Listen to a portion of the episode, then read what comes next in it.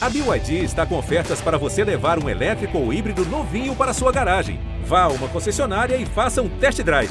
BYD, construa seus sonhos.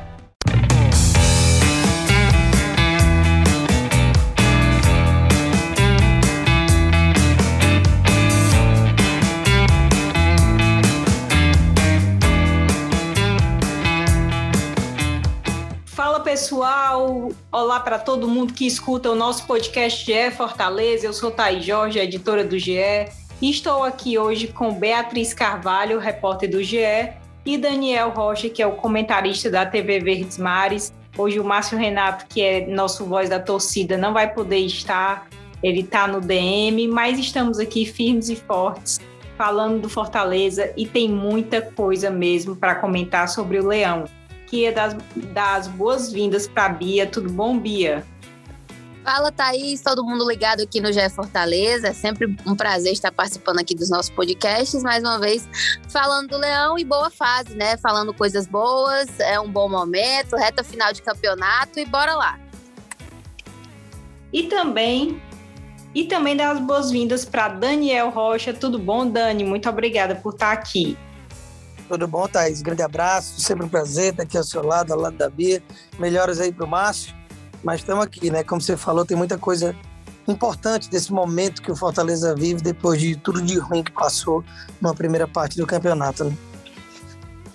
O Fortaleza que completou aí 104 anos durante a semana, né? Teve entrega é, de hotéis, o novo hotel lá do Fortaleza, também anúncio de novas obras lá no PC, é uma estrutura muito bacana com a presença de jogadores, do técnico Voivoda, Marcelo Paes também estava lá. Então, Bia, você foi lá no local, como é que estava o clima, o que é que deu para perceber? Claro que o clima tá maravilhoso, né, no Fortaleza, mas como foi aí esses bastidores da entrega desses hotéis no Fortaleza? Thaís, o clima é de festa, né? Nesse momento, especialmente depois dos últimos resultados nos jogos, uma sequência positiva. Acho que tudo isso colabora muito também para o momento ali, para todo mundo estar tá muito bem nessa comemoração é, dos 104 anos do clube. Então, teve bolo, teve celebração entre todos. Eu até fiquei um pouco surpresa, né? Porque tinham muitos jogadores lá, muita gente representando o time. O Voivoda estava lá, estava registrando tudo no celular. É, então, assim, parecia, eu até comentei isso na minha entrevista com o Tinga, que passava muito essa ideia de união, de estamos muito alegres, estamos muito bem nesse momento. Até por outras coisas também, né? Porque um dia antes tinha tido é, jogo do NBB, o Fortaleza tem o time de basquete, enfim, alguns jogadores compareceram para assistir o jogo e também estava muito essa energia de é, estamos vivendo um bom momento, está tudo certo por aqui.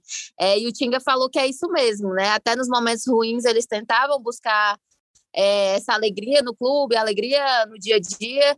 E agora que está tudo bem, né? Tá, as metas estão olhar para cima é, claro, o clima fica cada vez melhor.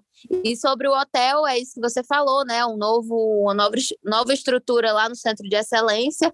É o Hotel Alcide Santos e tem 11 suítes, e aí agora comporta é, 22 jogadores, né? Cabe lá 22 jogadores. E eles estão planejando fazer a integração com o hotel antigo.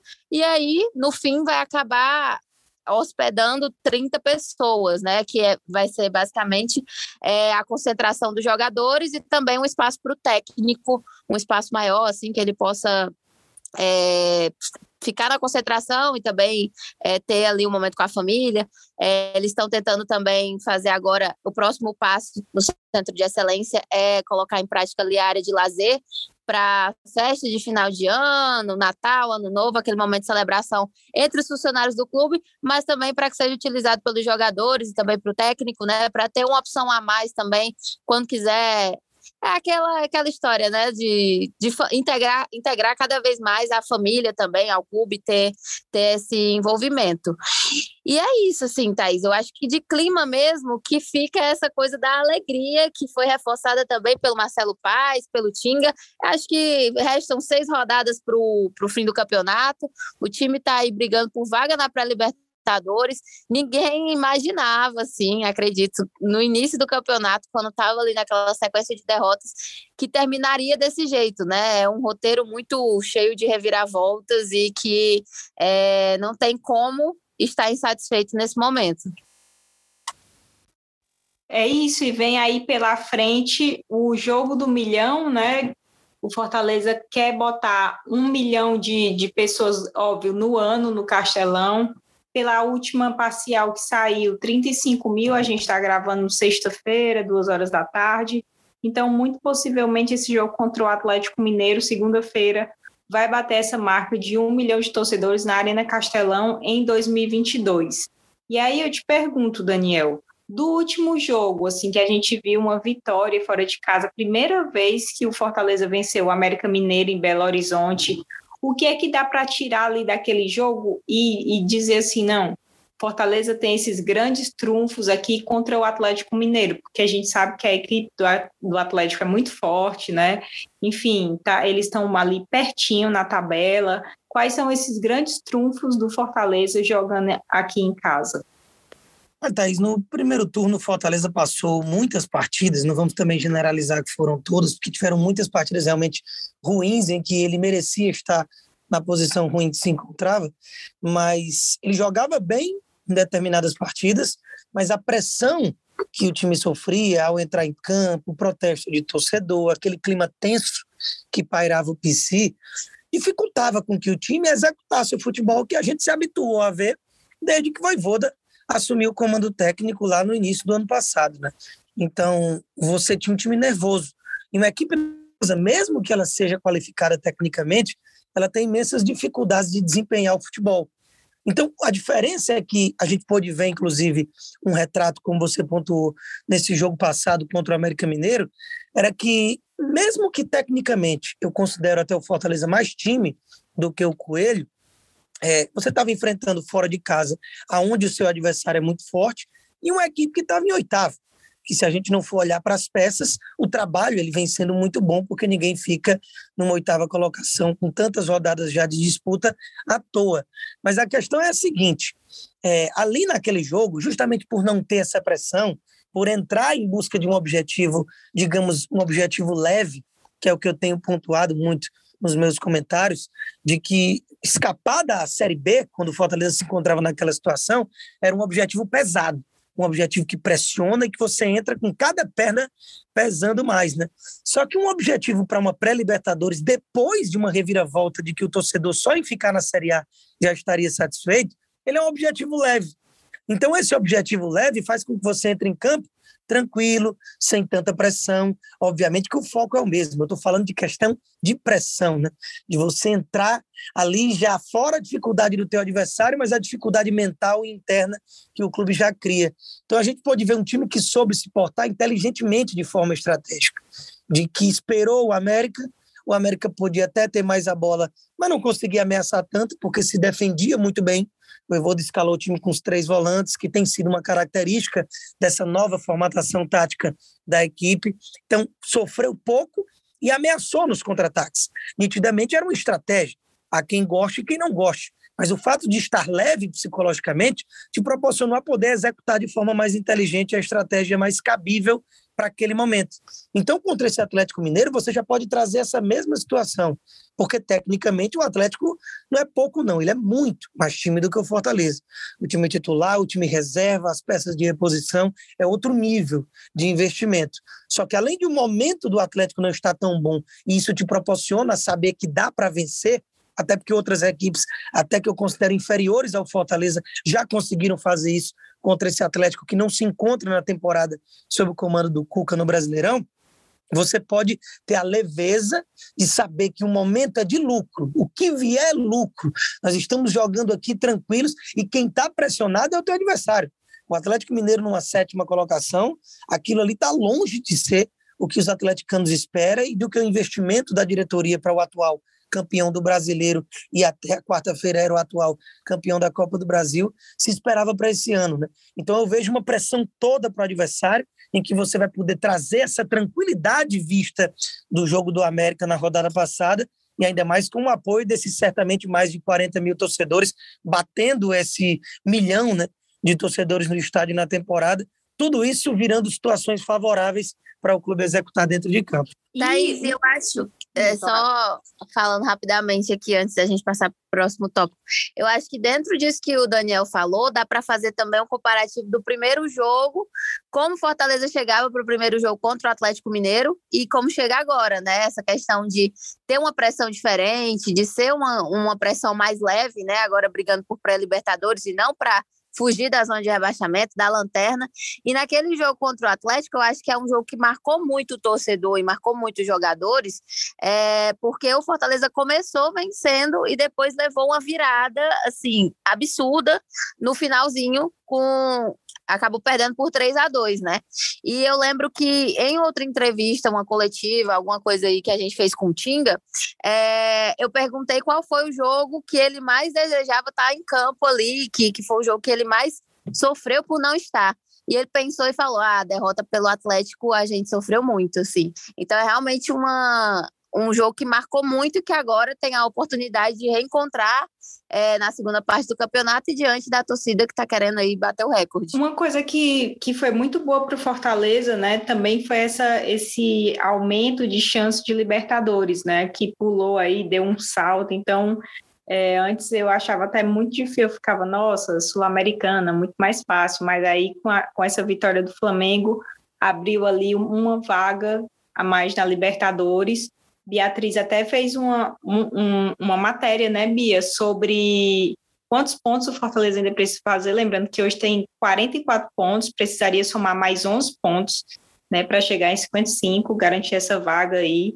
É, queria saber de vocês dois, assim, é, o quanto a, é, isso é difícil, mas também o quanto o Fortaleza pode brigar por isso. Inclusive, o Voivoda falou não, agora é uma, briga, uma obrigação, tipo assim, lembrando que o Fortaleza estava na lanterna, né?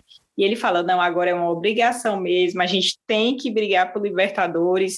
É, então, eu queria perguntar para vocês dois, assim, sonho real é, ou uma daquelas metas que parecem mais impossíveis? Longe disso, Thaís, porque, de fato, você já consegue se colocar na sétima colocação, não só na oitava, vencendo o Atlético Mineiro caso o América tropece, né? Então, Fortaleza tem nas mãos dele, dentro de tudo aquilo de positivo de favorável que eu elenquei na fala anterior aqui no podcast, para que uma vitória simples, nesses moldes aí de situação emocional positiva, fazendo um a zerinho, ele ultrapassa o próprio Atlético Mineiro. E veja só o tamanho disso para um Atlético que ficou na parte de cima da tabela, apesar da frustração para o que poderia entregar durante todo o campeonato, e o Fortaleza terminou o primeiro turno na lanterna, 20 rodadas na zona de rebaixamento, 14 delas como último colocado, e nunca sequer alguém escapou terminando o primeiro turno na lanterna. Então, não só esse primeiro objetivo foi atingido com tanta antecedência, como é concreto, palpável e real. Não é aquela coisa que você vende para o torcedor com otimismo, de que, olha, vamos buscar aquilo ali porque ainda dá, porque é, é fato. A gente está um jogo de se colocar de vez já dentro de uma dessas vagas. E ainda mais que, concretamente, com o título do Flamengo na última quarta-feira sobre o Corinthians na Copa do Brasil, já é, se abriu realmente, de fato, essa sétima colocação para ser uma pré-Libertadores. E automaticamente, como Atlético Paranaense e Flamengo, que decidem a Libertadores no dia 29, também vai se abrir a oitava. Então, ficar em sétimo e oitavo não vai ter diferença, a não ser na premiação do próprio brasileiro. Então, se puder ficar em sétimo, é ainda melhor. Até porque do sexto em diante, eu já considero complicado. Eu já considerava até o sétimo, porque eu realmente não imaginava que o Atlético Mineiro ia ter essa derrocada tão grande em meio ao poderio que tem a sua equipe, né? Mas isso aconteceu, isso é um fato. Faltam aí seis rodadas para o campeonato acabar, e dessas seis, você está ali, dentro da sua casa, com, com um estádio cheio, enfrentando o teu adversário pressionado e você bem, para que uma vitória simples não só torne real mais ainda o objetivo, como de fato. Fortaleza já se coloca dentro de uma dessas duas vagas para a fase prévia da principal competição de clubes da América. Então, tá longe de ser aquilo pirulito, né, como a gente chama, para iludir o torcedor e dar algum tipo de satisfação. É de fato o objetivo do clube no momento. Mas repito, é aquele objetivo leve, se não vier, pode até rolar uma frustraçãozinha, mas o torcedor já vai estar bastante satisfeito com a temporada. Eu acho que o Daniel resumiu aí rapidamente o que tem que ser dito sobre essa questão da, da pré-Libertadores. É uma, uma meta bem palpável nesse momento. É, e só para complementar, eu acho que dá para trazer também o que o Marcelo Paes falou sobre isso né? Ele quis manter os pés no chão, dizer que é, era um pouco esticar demais, né? Eu acho que ele até usou essa expressão, é, esticar demais falar em Libertadores nesse momento, mas acho que não, acho que foi mais assim, no, tentando ser um pouco mais realista ali, de não querer jogar para cima. Mas acho que o Fortaleza tem sim como sair desse campeonato com essa vaga garantida, especialmente com os resultados que estão sendo mostrados em campo, com o elenco bem, né? É, em questão física, em questão também técnica, o elenco está bem, o Voivoda também está numa boa fase, então tudo está ali agindo para que aconteça, para que o Fortaleza consiga, assim, mais uma vez estar na competição internacional. E ainda vai disputar 18 pontos na Série A, né, e precisa dos 11, então é bem capaz, assim, está dentro do, do previsto. É, e o Tinga também comentou sobre essa Libertadores na, na entrevista que a gente fez no, no dia do aniversário do clube.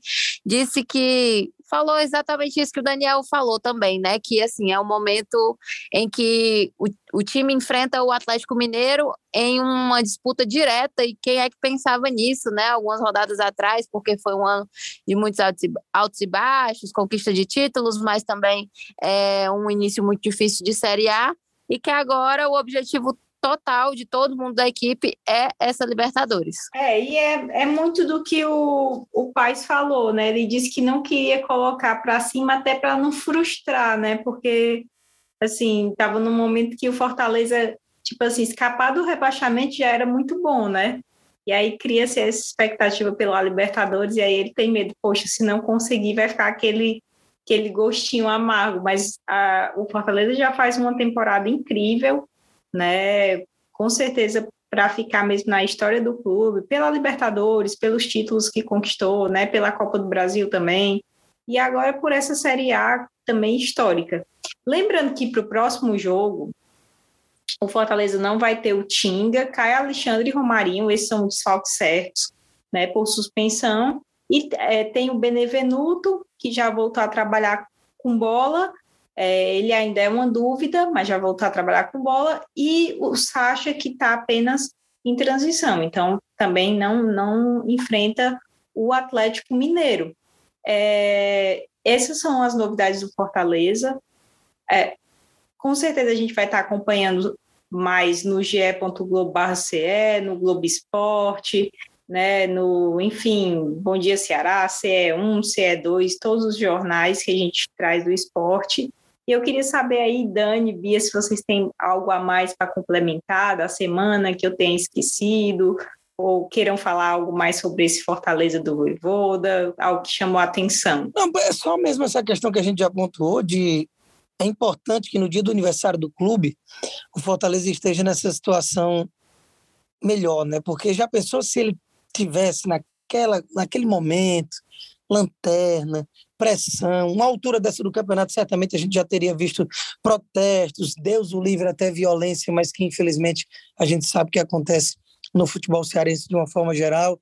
Então, até nisso, tem um simbolismo impactante e importante, que o torcedor pode celebrar a data mais importante do clube, que é a sua fundação, os 104 anos, é, abraçando o clube, né? ao invés de protestos, que certamente era o que ocorreria se estivesse na lanterna ou na zona de rebaixamento brigando lá embaixo, né? Principalmente porque o torcedor do Fortaleza ele se acostumou, depois de ter se acostumado a, estar tá lá embaixo, nos oito anos de Série C, de 2018 para cá, com o Rogério Ceni com o Voivoda, o time mudou, né? Mudou quase que igual a construção de Brasília, 50 anos em cinco, né? Foi uma coisa muito rápida que aquela, aquele clichê do futebol nem o mais otimista torcedor imaginaria, e de fato não imaginaria que há cinco anos, numa Série C, o Fortaleza estaria brigando para o segundo ano seguido estar na Libertadores da América, algo que, tinha, que nunca tinha acontecido numa história centenária do clube, né?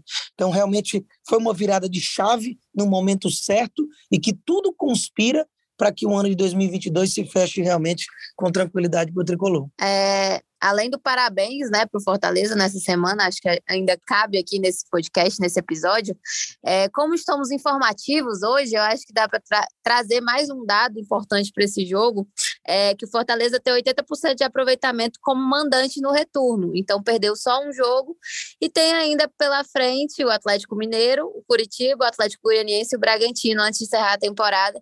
Então, tem aí bons jogos em casa para o torcedor para seguir fazendo festa, né? É, e quem sabe confirmar essa vaga na pré-Libertadores com mosaico, com tudo aquilo que a gente está acostumado a ver e a noticiar. E outra coisa também que eu acho que o torcedor vai ficar ligado, acompanhando lá no GE, é o desenrolar da história Voivoda e Fortaleza, né? Porque depois dos últimos capítulos, ele mostrando a festa de aniversário para os filhos por chamada de vídeo, é, e as últimas conversas também entre o Marcelo Paes e ele, é, existe a grande probabilidade dele permanecer e a gente vai seguir acompanhando aí se realmente vai se confirmar o que, que vai acontecer. E é isso, Thaís. É isso, então a gente agradece a todo mundo que escuta o nosso podcast, não só hoje, sempre. Muita gente ligada, muita gente que manda mensagem. Hoje eu estava caminhando, né, minha caminhada, e o, o, meu vizinho me parou e disse: Ó, oh, eu sempre escuto lá o podcast. Eu falei: já é Fortaleza ou já é Ceará? Não, já é Fortaleza e tal. Aí falou de tudo assim. Então, tu tá gente... igual a Abel Ferreira, né? Mandando um abraço pro vizinho. É, mas é verdade. Mas essa história aqui realmente é verdade. E eu queria agradecer a todo mundo que realmente escuta e passa o feedback. Muito obrigada, Bia, por tudo, minha querida. Bom fim de semana. Para o Danizinho, Dani, um beijão para você também. Sempre muito importante ter você aqui. E eu queria agradecer também a edição do Lucas, o nosso querido Lucas Garbelotto, Lucas, muito obrigada também por estar com a gente nesse podcast que teve a edição do Lucas, coordenação do Rafael Barros e a gerência de André Amaral. Muito obrigada a todos e até a próxima semana. Um abraço.